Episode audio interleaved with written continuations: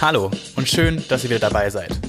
Ich bin Daniel, Chefredakteur bei Startup Mitteldeutschland und ihr hört den Machen Talk mit Fee von Vision Period mit diesem Grundrecht, das Frauen im Prinzip am Arbeitsplatz eben auch haben sollten, wenn wir das weiter unterdrücken, dann verpassen wir einfach das irre Potenzial, das in den, das in Menstruierenden steckt, aber eben auch, das in so einer offenen Kommunikationskultur steckt. Es geht hier wirklich nicht darum, dass die ganzen privaten Intimer geteilt werden müssen, sondern dass wir Strukturen schaffen, die eine faire, eine moderne und eine gesunde Unternehmenskultur bieten.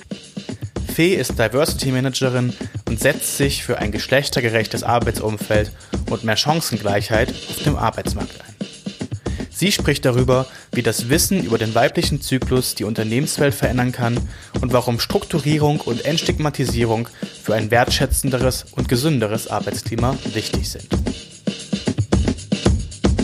Bist du eher Morgenmuffel oder Frühaufsteherin? Äh, definitiv Frühaufsteherin.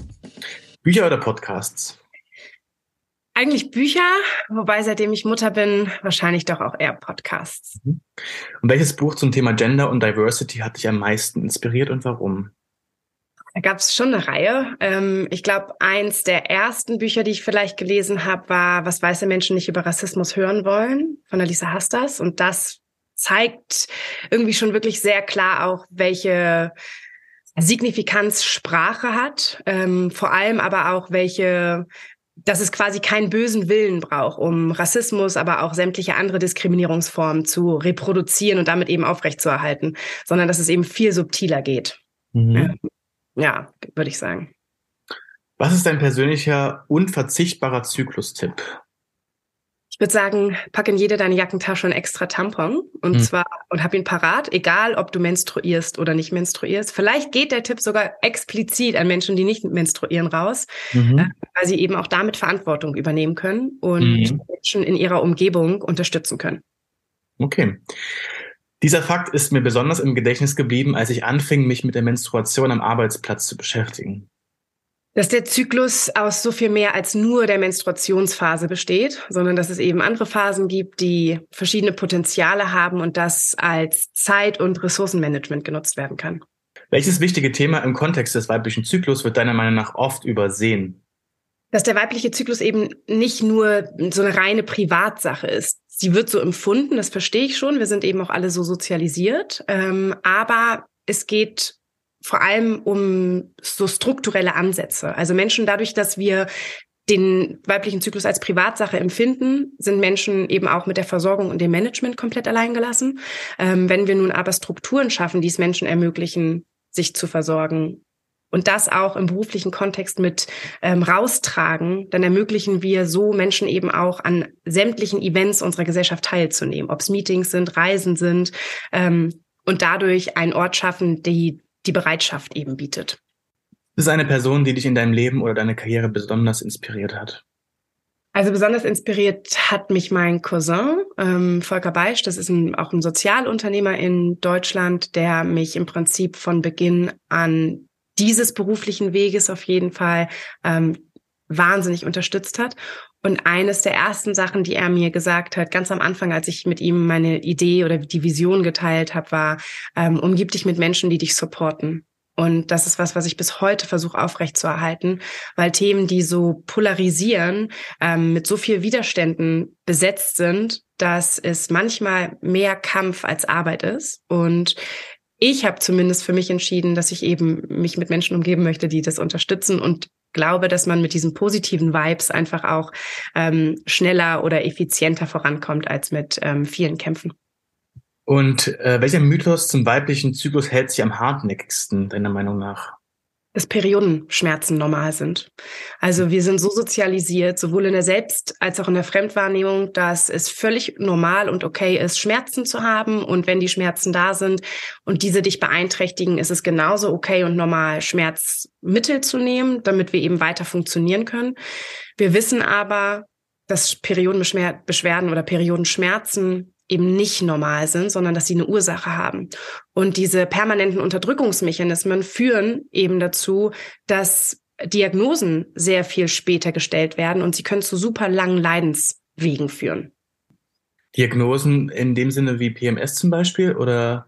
Ja, ja, oder Endometriose, chronische Erkrankungen. Also Menschen, die unter chronischen Erkrankungen leiden, wie zum Beispiel der Endometriose, die mhm. haben heute noch immer fast einen Zeitraum von bis zu zehn Jahren, von ersten Symptomen bis zur Diagnose, weil sie immer wieder von auch GynäkologInnen nach Hause geschickt werden, weil sie sagen, das sind eben normale Beschwerden, da müssen wir durch. Und wenn wir diese Beschwerden denn eben, wenn wir dieser Beschwerde nicht auf den Grund gehen, sondern sie immer weiter unterdrücken, dann dauert es eben bis zu zehn Jahren, bis richtige Diagnosen von richtig chronischen Erkrankungen gestellt werden können.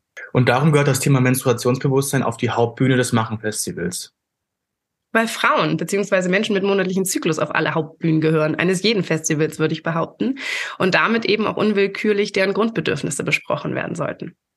Okay, vielen Dank. Äh, freut mich, dass wir durch die Einstellungsrunde sind.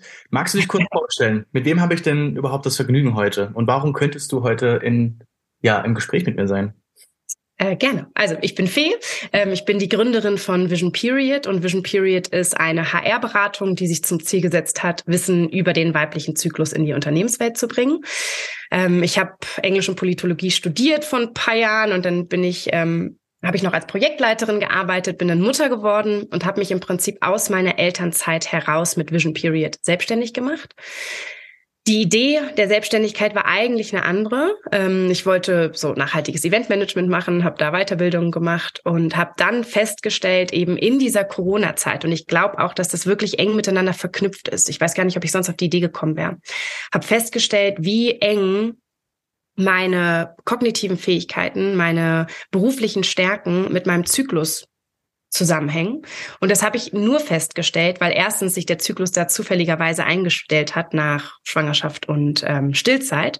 Vorher habe ich viele Jahre hormonell verhütet, ähm, aber eben auch, weil so wenig äußere Variablen auf mich einprasselten. Dadurch, dass wir in Kurzarbeit und in Corona-Isolation alle zu Hause steckten, ähm, gab es nicht so wahnsinnig viele andere Variablen. Also keine Ahnung, stressig von Job zu Kita, zur Schule, zum Einkauf oder so zu hetzen, sondern irgendwie waren wir alle so total isoliert beieinander.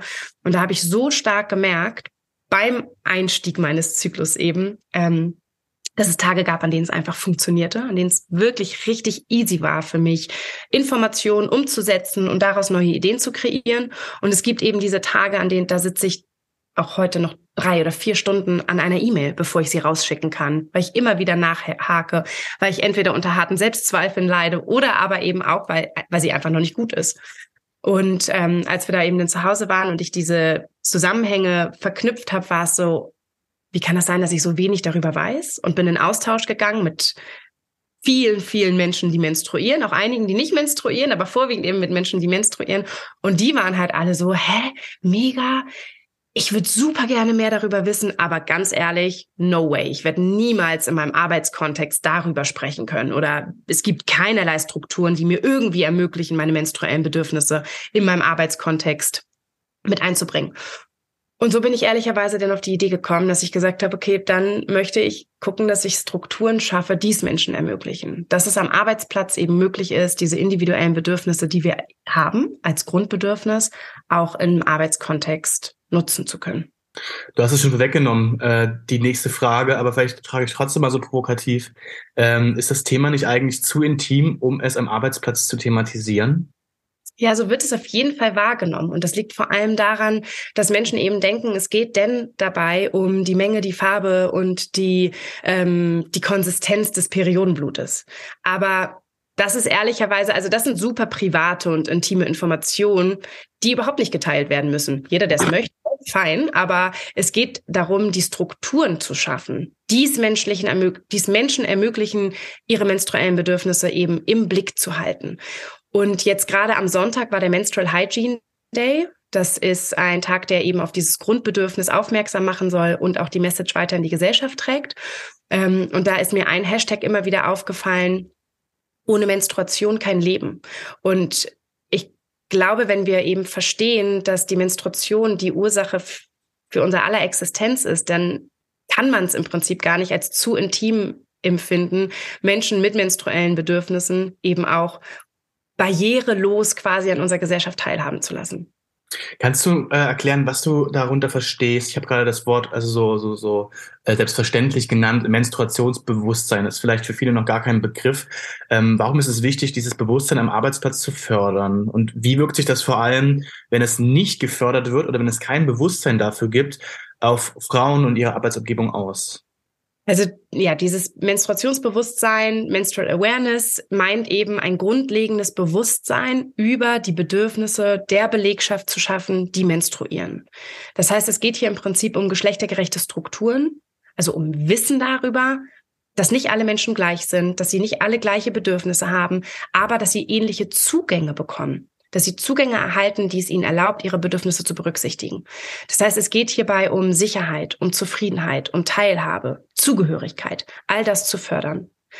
Aktuell haben wir eben diese Strukturen, bisher wirklich noch kaum, gerade in der Wirtschaft, ehrlicherweise in vielen Teilen unserer Gesellschaft. Und das führt zu einer finanziellen, aber auch einer mentalen Mehrbelastung. Also wir wissen beispielsweise, dass Menstruierende in ihrem Leben zwischen 20 und 25.000 Euro für ihre Periodenprodukte ausgeben. Das ist eine Summe, die einfach, wenn wir auf monatliche Gehälter schauen, wenn wir auf Jahresgehälter schauen, wirklich einen großen Teil ausmachen können. Und wenn wir da eine, einen Zugang schaffen, dann können wir zum einen eben eine finanzielle Mehrbelastung reduzieren.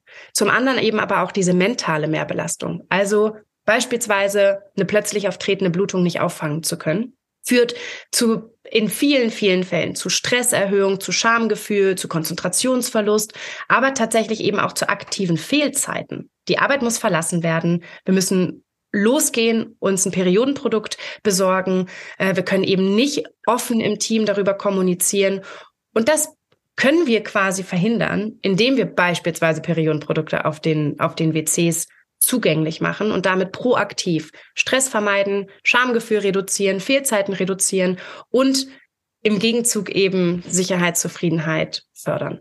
Ich versuche mal den, den, Bogen zu schlagen, weil ähm, ich es interessant finde oder vielleicht auch nochmal herauszuarbeiten. Es geht ja nicht nur darum, quasi auch äh, Frauen zu fördern oder quasi ihre Bedürfnisse am Arbeitsplatz zu beachten, sondern auch, weil es, so wie du es schon angesprochen hast, wahrscheinlich auch eine Tatsache ist, dass es der Wirtschaftlichkeit eines Unternehmens quasi auch ähm, die zumindest beeinflussen kann. Ne? Und wahrscheinlich ist das vielleicht sogar ein, ein Narrativ, ein Hebel, ähm, wie man den Unternehmen, vor allem Geschäftsführern, ja, nicht menstruierende Geschäftsführern, klar mhm. macht, dass es auch für sie entscheidend sein kann, das zu fördern, das Bewusstsein zu fördern, oder? Ja, genau. Also Unternehmen stehen ja vor ganz klaren Herausforderungen gerade auf dem Arbeitsmarkt. Ob es der Fachkräftemangel ist, wie er so schön genannt wird, ob es Fehlzeiten sind, die reduziert werden müssen, um, ob es eben ist, attraktiv zu sein, also keep and retain talents, zu gucken, wie können wir die jungen Talente heranziehen, aber eben auch, wie können wir sie bei uns halten. Das sind natürlich wirtschaftliche Interessen und ein Arbeitsort zu schaffen, der Sicherheit bietet, der Zufriedenheit schafft, der aber eben auch Potenziale fördert, macht sich natürlich bemerkbar. Wir wissen aber tatsächlich auch um konkrete Zahlen. Also ich habe jetzt beispielsweise vor ein paar Tagen ist erst eine Studie in den USA veröffentlicht worden, die sich da in dem Fall mit den Wechseljahren zwar ähm, beschäftigt hat, aber da wurde herausgefunden, dass durch die Fehlzeiten, die Menschen durch Wechseljahre Symptome erleben, die amerikanische Wirtschaft bis zu zwei Milliarden US-Dollar jährlich Einbuße verzeichnet. Es gibt im Bereich Menstruationsgesundheit häufig noch gar nicht so viele Studien. Aber eine große Studie gibt's, die ist von 2019 aus den Niederlanden. Da wurden über 32.000 Frauen zu einem Produktivitätsverlust während ihrer Periode gefragt.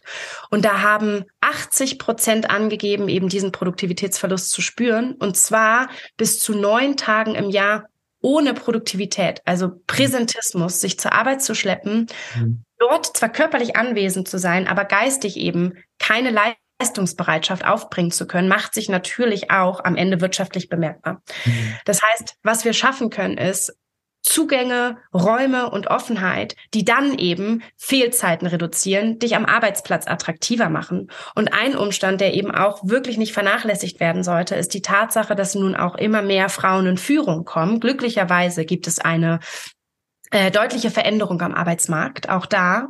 Und damit natürlich auch ein steigendes Bedürfnis nach menstruellen ähm, Versorgungsmechanismen da besteht. Und auch da können wir gucken, wenn wir, wenn wir, wenn wir die Situation oder eine oder Frauen in Führung in unserem Unternehmen fördern wollen, dann ist es dienlich, dass wir dann eben auch gucken, welche Bedürfnisse haben diese Frauen in Führung und wie können wir sie da in ihrer Führungskompetenz stärken. Und auch das ist dann am Ende ein wirtschaftliches, ein wirtschaftlicher Vorteil oder ein wirtschaftliches Interesse von Unternehmen. Okay, das hat das erkennt man bestenfalls. Und was kann man jetzt äh, konkret an Maßnahmen äh, unternehmen, initiieren, äh, um das Bewusstsein quasi zu stärken, dafür zu verbessern und vor allem situationsverbessern für menstruierende Personen? Mhm. Also eine Sache habe ich ja jetzt schon ein, zwei Mal gesagt, Periodenprodukte auf den Toiletten und zwar barrierefrei zur Verfügung zu stellen. Das impliziert zum einen, dass man vielleicht unterschiedliche Periodenprodukte bietet, also Tampons, Binden, aber auch Slip-Einlagen mit verschiedenen Saugfähigkeiten sichtbar platziert. Also ich erlebe das immer wieder, dass innerhalb von Unternehmen die Periodenprodukte dann irgendwo versteckt, in Schränken oder in Kästchen irgendwo platziert sind, sodass du selber gar keinen Zugang dazu hast. Und da eben mitzudenken und mitzubeachten, dass A, Menschen, dass du sie leicht zugänglich haben musst, damit du da die Barrierefreiheit einfach ähm, reduzierst. Und zum anderen, dass ähm, du darauf Acht gibst oder Wertschätzung gibst, dass es eben verschiedene Bedürfnisse auch in der Saugfähigkeit beispielsweise gibt. Ideal wäre sowas wie ein Raum, der eben dann auch beispielsweise ein Waschbecken mit anbietet, so dass du völlig in Sicherheit, ohne eben unter Beobachtung mit anderen, wenn du zum Beispiel diesen Cup verwendest. Wir wissen, dass mittlerweile 15 Prozent von Menstruierenden diesen Menstruationstasse verwenden. Und die bedeutet eben, dass du immer unter Publikum quasi deine Periodenprodukte wechseln musst. Und auch da mitzudenken und sei es eben darum, dass man WCs, die behindertengerecht ausgestattet sind, extra deklariert und sagt, auch für Periodenprodukte, auch für den Wechsel, auch für Frauen nutzbar. Das sind eben sehr aktive Maßnahmen. Es geht dann vor allem ehrlicherweise darum, Zyklusbildung beziehungsweise Weiterbildung auch zu finanzieren. Also die Menschen darin zu unterstützen, a, ihren eigenen Zyklus kennenzulernen und dann damit zu empowern, diesen Zyklus auch in der Arbeitswelt zu integrieren. Das heißt, du unterstützt aktiv deine Mitarbeitenden darin, sich selbst weiterzubilden und die eigene Zyklusgesundheit weiter im Blick zu halten. Dann das gesamte Team mit einzuschließen, also Unconscious Bias Workshops sind eine super hilfreiche Maßnahme, weil sie den Dialog öffnen und weil sie Empathie äh, und Empathie fördern, Empathie schaffen und Verständnis bieten darüber, was Menschen mit Menstruationszyklus eben in ihrem Arbeitstag berücksichtigen müssen oder erleben. Mhm. Und dann gibt es all die Klassiker, also flexibel sein in Ort und Zeit. Ne, das ist natürlich ein Riesenmehrwert. Es bedeutet ja nicht, dass jemand während der Periode beispielsweise gar nicht arbeiten kann, sondern dass sie sich vielleicht einfach sicherer und wohler fühlen, wenn sie in der Zeit zu Hause sein können oder einen Rückzugsmoment auf der Arbeit schaffen, um akute Schmerz, ähm, Schmerzsituationen beispielsweise zu beheben mit Periodenprodukten. Und damit meine ich jetzt vor allem eben sowas wie eine Wärmflasche oder Kräutertees oder Kirschkernkissen, je nachdem, was die Menschen sich eben wünschen. Das kann total individuell ausfallen und dürfte abgefragt werden. Und dann kann man damit tatsächlich einfachen Maßnahmen auch rangehen. Welche Unternehmen äh, berätst du eigentlich? Sind das eher jüngere Unternehmen mit kleinen Teams oder auch mal größere, ähm, die vielleicht wo man eher vermuten würde, dass das Thema noch nicht so auf der Agenda steht. Es sind tatsächlich eher die größeren. Ich dachte am Anfang, dass ich eigentlich nur junge Startups beraten werde, weil da das Bewusstsein ähm, vielleicht größer ist. Aber die, die anfragen, sind tatsächlich die größeren Unternehmen, ähm, weil die bereits Strukturen haben, an die ich anknüpfen muss. Die wissen um die Kraft eines Diversity Managements. Es gibt ganz viele ähm, erste Strukturen schon im Health Management. Und da setze ich an. Das heißt, es sind gar nicht die ganz kleinen Unternehmen, die überhaupt noch gar keine Strukturen haben, sondern es sind eher die, ähm, wo eben niedrigschwellig angeknüpft werden kann. Und wie können vielleicht Männer und Nicht-Menstruierende dazu beitragen, eine zyklusbewusste Arbeitsumgebung zu schaffen? Also in erster Linie ehrlicherweise mit Offenheit. Die Bereitschaft dazu eben an beispielsweise solchen Workshops, Unconscious Bias Workshops angeboten, ähm, teilzunehmen, das Thema ernst zu nehmen, die Bedürfnisse, die vielleicht kommuniziert werden, ernst zu nehmen, ähm, aber auch Hilfsangebote zu leisten. Und der größte, der größte Mehrwert, der gebracht werden kann, ist, wenn die Menschen eben auch das Wissen mit aus dem Unternehmen nach Hause nehmen, in ihre, keine Ahnung, in den Sportverein nehmen. Also aktiv ihre Töchter, ihre Partnerinnen, ähm, ihre Schwestern, wen auch immer, dabei unterstützen, dieses Tabu mitzubrechen. Denn das ist es, was wir brauchen. Wir leben noch immer in einer Welt, in einer Gesellschaft, in der die meisten entscheidungstragenden Personen tatsächlich nicht menstruieren. Ähm, Das heißt, auch die Entscheidungen, die sie treffen, denken solche Bedürfnisse nicht mit. Sich da also vielleicht beraten zu lassen und vor allem diese Offenheit weiter zu fördern. Ich hätte noch drei Abschlussfragen. Die eine Abschlussfrage hattest du eigentlich schon gut ähm, beantworten können, weil die Frage ähm, war, wie ein menstruationsgerechter Arbeitsplatz für dich aussieht. Und genau die Frage hattest du schon beantwortet, Mi, was können denn Unternehmen quasi tun, um äh, letztendlich äh, den Arbeitsplatz ähm, besser auszustatten, ja, in solchen mhm. Ähm, gibt es da vielleicht aber noch ein paar andere äh, Aspekte, die dir wichtig erscheinen? Also was zum Beispiel einfach ist, ist sowas wie Informationsmaterial bereitstellen. Das ist was, was definitiv auf so einen menstruationsgerechten Arbeitsplatz gehört.